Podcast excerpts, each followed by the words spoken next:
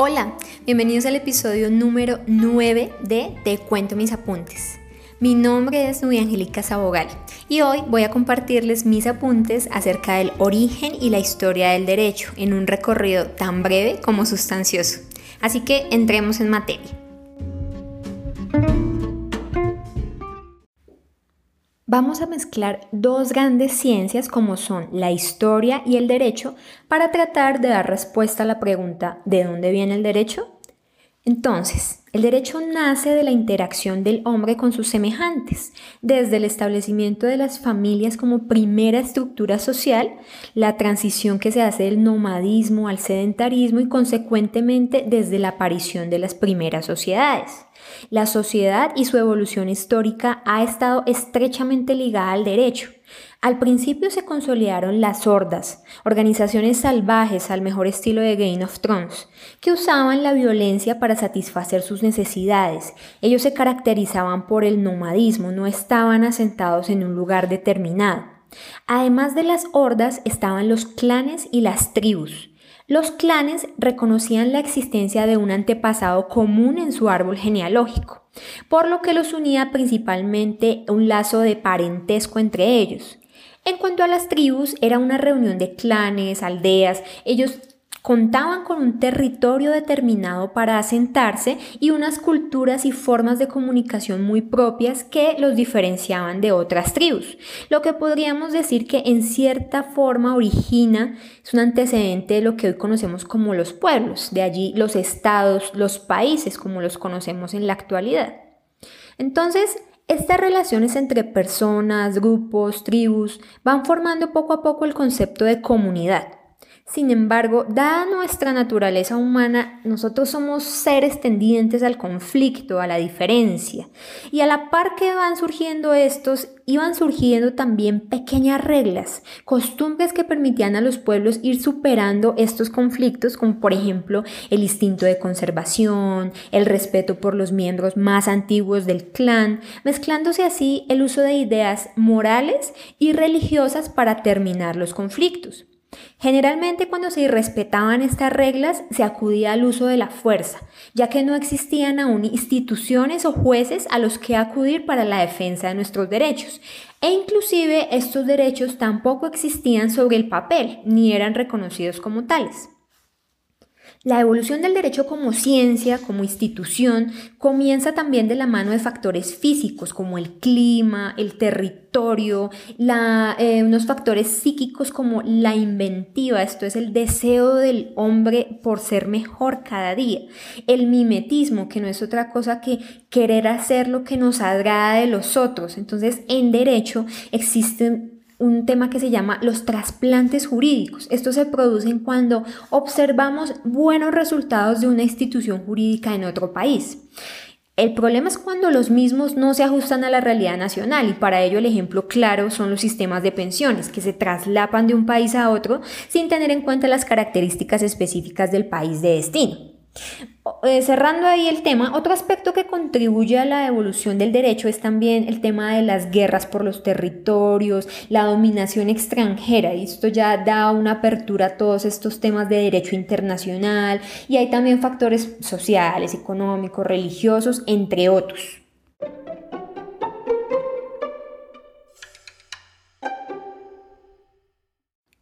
Entonces, vamos a analizar a continuación algunos de los factores que indicamos anteriormente y cómo cada uno de ellos busca dar respuesta al nacimiento y la evolución del derecho. Uno de los primeros factores que conviene considerar es el origen divino. La escolástica fue una de las escuelas que hizo una primera aproximación del concepto de derecho desde una perspectiva bíblica. Entonces en la Biblia tenemos de una parte eh, la figura del patriarcado, que comenzó con la generación de Abraham, luego Isaac y Jacob. En esta organización se reservaba la autoridad en una sola cabeza, que era el patriarca, y solo podía ser de sexo masculino.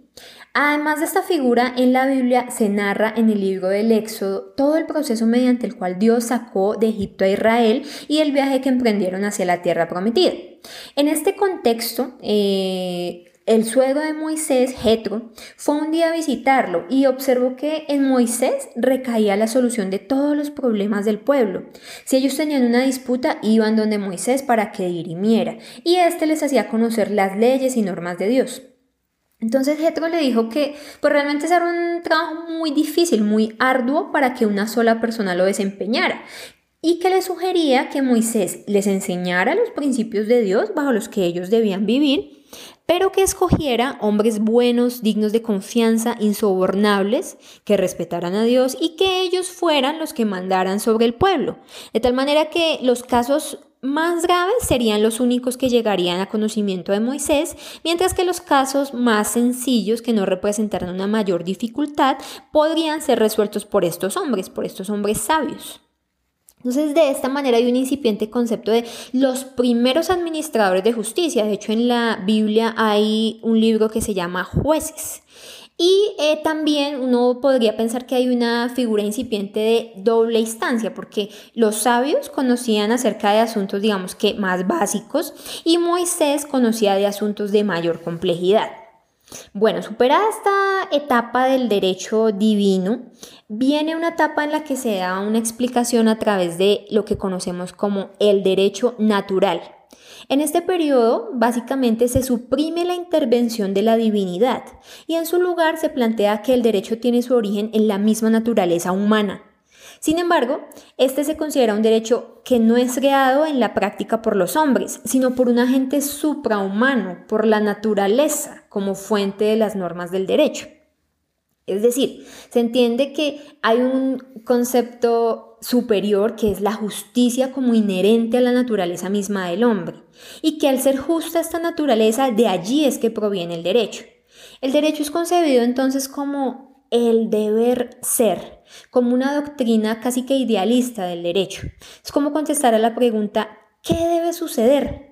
A partir de la justicia, el derecho en este punto tiende muchas veces a confundirse un poco con la moral, de tal manera que las reglas se fundamentaban en principios y valores como la justicia, la generosidad, el respeto por los otros, entre otros. A partir del derecho natural se derivan conceptos que conocemos como fuentes del derecho, la fuente, pues en su concepto más general, es el origen, el fundamento, principio de alguna cosa. Y la primera fuente de derecho son los principios generales del derecho. Lo considerado justo para las sociedades, su percepción innata de lo bueno y lo malo. Aun cuando se continuaban confundiendo preceptos morales con religiosos, ya se empezaba a construir la idea de derecho los principios muchas veces no están escritos en ninguna parte, ni son dictados por alguna autoridad con legitimidad para hacerlo, sino que se sustentan en una escala de valores o quizá en el sentir axiológico de la sociedad. Hoy en día los principios siguen presentes en el ordenamiento jurídico, en el conjunto de normas que rigen un país, aunque generalmente de manera indirecta o abstracta, dándole al intérprete de la norma, al juez, la posibilidad de delimitar su alcance. Entonces los principios son quizá una de las primeras fuentes del derecho, además a partir de allí se derivan otras, como son la ley, la costumbre, la jurisprudencia y la doctrina jurídica. Entonces, siguiendo en este orden, Luego viene la costumbre como fuente de derecho. Entonces vamos a partir entonces de explicar inicialmente qué es una costumbre. Una tradición, una repetición periódica de un acto por una persona o un grupo determinado. Este conjunto de actividades repetitivas, de costumbres, son muchas veces las que alimentan la identidad cultural de los pueblos y el derecho como ciencia social no se desprende de este fenómeno. De esta forma, estas costumbres fortalecen la construcción del mundo del derecho a través de reglas de comportamiento que pueden llegar en muchos casos a alcanzar la categoría de normas jurídicas. La costumbre, con el tiempo, de generación en generación, se convierte en tradición y el derecho acude a ella como elemento precedente en sociedades donde básicamente lo que se pretende es ver cómo se resolvieron casos similares en el pasado. Actualmente en la mayoría de los ordenamientos jurídicos con influencia del derecho romano, la costumbre, a pesar de mantener su importancia como fuente de derecho, cede ante la ley. Es decir, que la ley, la norma escrita, válida, jurídica, se encuentra en una jerarquía más alta y se impone frente a la costumbre. Precisamente, y como de la costumbre nace la ley escrita, el derecho positivo, vamos a hablar ahora de este. Sin embargo, aquí quiero aclararles que en este episodio la idea es hacer un recorrido muy general acerca de estas corrientes que han influenciado la historia del derecho, sin detenerme en ninguna en particular, ya que la sola discusión entre naturalismo y positivismo da origen a un episodio o a un podcast, a un libro. Es una discusión que se mantiene vigente y que espero abordar más adelante, es decir, en un episodio futuro de manera quizás un poco más puntual. Aquí lo que vamos a hacer es dar una noción muy breve y desde una perspectiva más histórica. Entonces, les acaba de mencionar el derecho natural, diciendo a grandes rasgos que la fuente del derecho era la naturaleza. Ahora, el derecho positivo básicamente se empieza a dar cuando las alianzas, los pactos, los acuerdos que los hombres hacen entre sí sean de manera escrita a través de las normas. No es que las normas de derecho positivo no estén influenciadas o no tengan matices de justicia o de reglas inmutables de la naturaleza, pero si esto es así, es por decisión de los hombres en sus pactos y no por una fuente suprahumana en sí misma.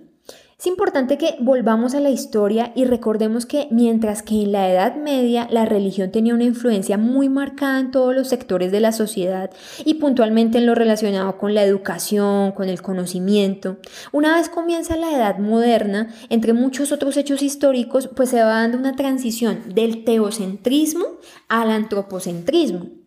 Entonces, el hombre se vuelve el protagonista de todas las cosas. El hombre empieza a tomar conciencia de sí mismo, de su condición, a propender por su bienestar. Entonces, el derecho que acompaña y se ajusta a cada momento de la historia, por eso es que el derecho no se acaba ni se acabarán los abogados, sino que debemos ajustarnos a las nuevas tendencias de nuestra sociedad. Pero bueno, eso es harina de otro costal.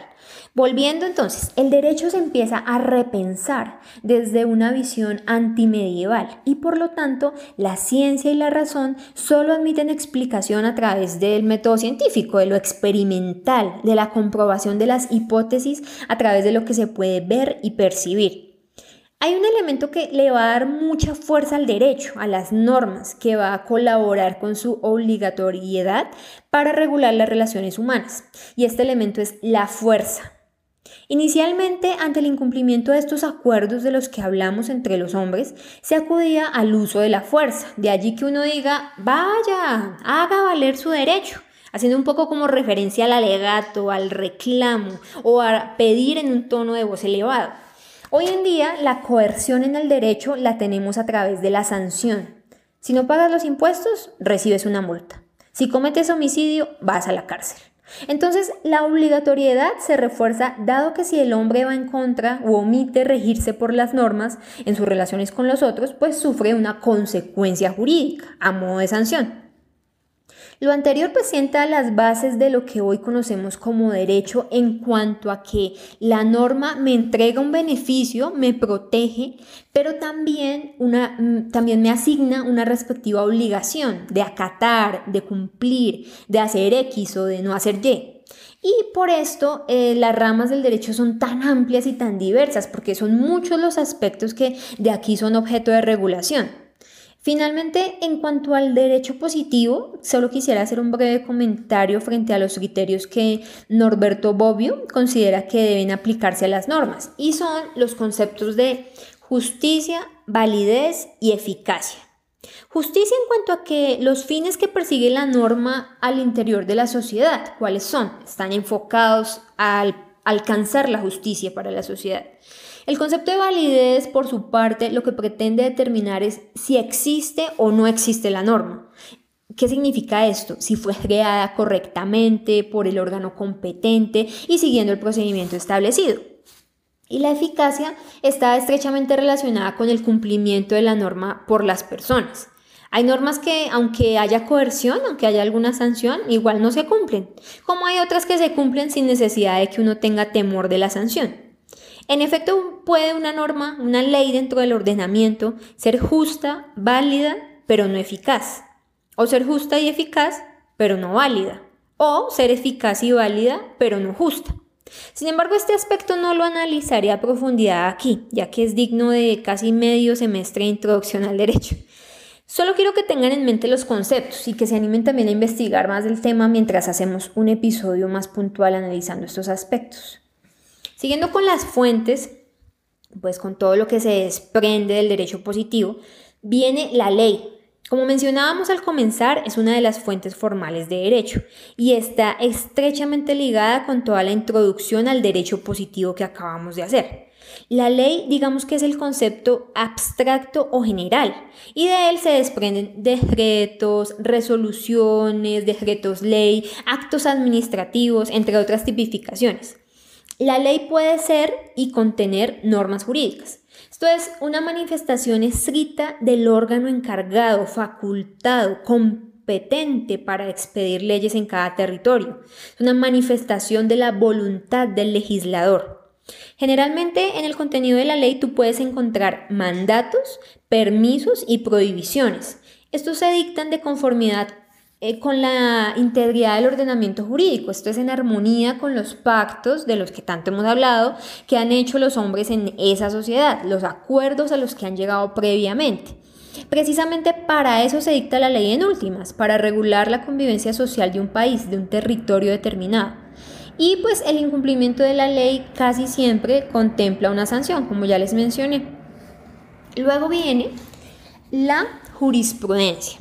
Podríamos decir que la jurisprudencia surge de la mano con el derecho positivo y los jueces al aplicar e interpretar la ley, porque comienzan a, criticarla, a darle matices.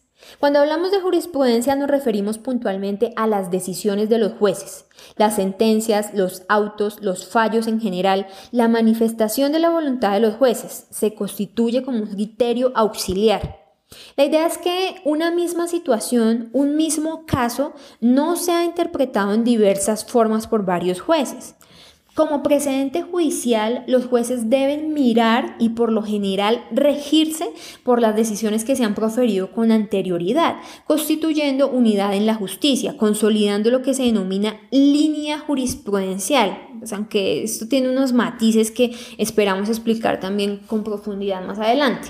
O se puede pues apartar de la línea, pero pues haciendo una justificación acerca del por qué. Además de la jurisprudencia, también tenemos a la doctrina jurídica. La doctrina es básicamente la posibilidad que tiene el juez, el operador judicial, de acudir a la producción jurídica, a la literatura, a los libros, para encontrar una solución a los conflictos legales que se presentan.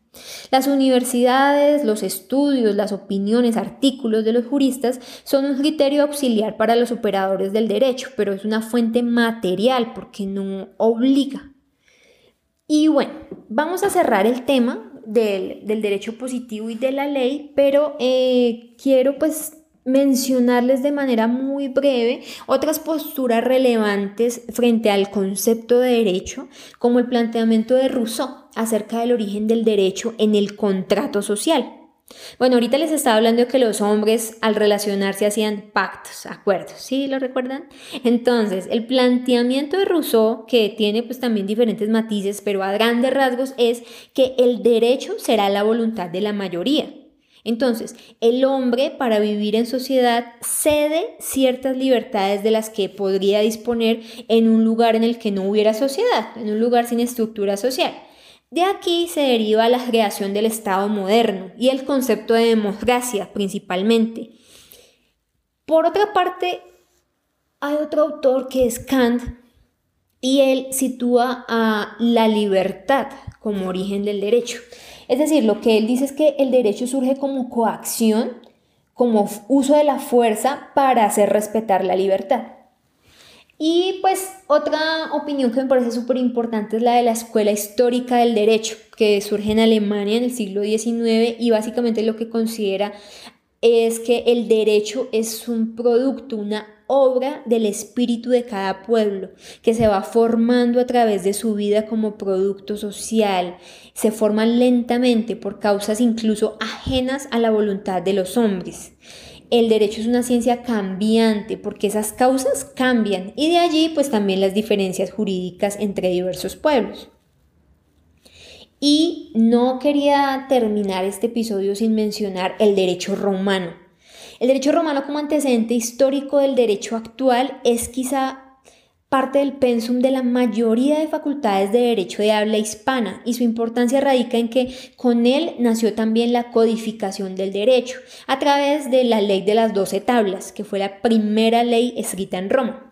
En las doce tablas se hace mención o se pretenden regular situaciones que son hoy en día también ramificaciones del derecho, como el derecho de familia, sucesiones, el derecho procesal, el derecho civil, penal, obligaciones. Otro aporte súper importante que hace el derecho romano fue el Código de Justiniano. En este código se compilaban eh, constituciones y jurisprudencia de la época y es hoy en día quizá una de las obras jurídicas o históricas más importantes en materia de derecho, más representativas. Sin embargo, la mención la hago muy breve, más para reconocer el aporte del derecho romano a la historia del derecho en general, como padre de muchas instituciones en la actualidad. Entonces, ya para terminar, quiero decirles que de verdad que este episodio se desprenden muchos temas. Una terminología jurídica básica, mm, la relación entre derecho y moral, las instituciones del derecho romano, cuya relevancia pues realmente requiere de otros episodios, por lo que cuando escuchen este podcast, mi invitación es a que continúen investigando por su cuenta, ya que sin duda estos pequeños apuntes son solo un abrebocas del que se desprenden discusiones y tendencias jurídicas que siguen vigentes en nuestros días.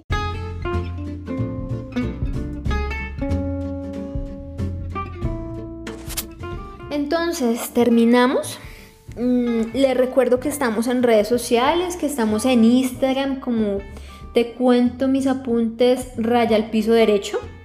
Estamos en Facebook también, como te cuento mis apuntes. Y pues ustedes pueden suscribirse allí, ya que les voy a estar informando cada vez que haya un episodio nuevo. Además de eso, ustedes pueden escuchar este episodio suscribiéndose al podcast eh, en Spotify.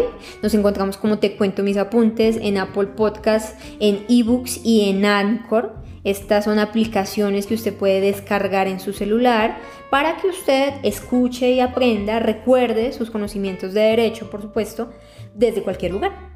El podcast es un formato que está en tendencia, pues yo no lo hago por moda, pero lo que quiero decir es que los invito a escuchar podcasts. Este podcast, claro, pero otros también de interés. Verán que hay podcasts de cada cosa.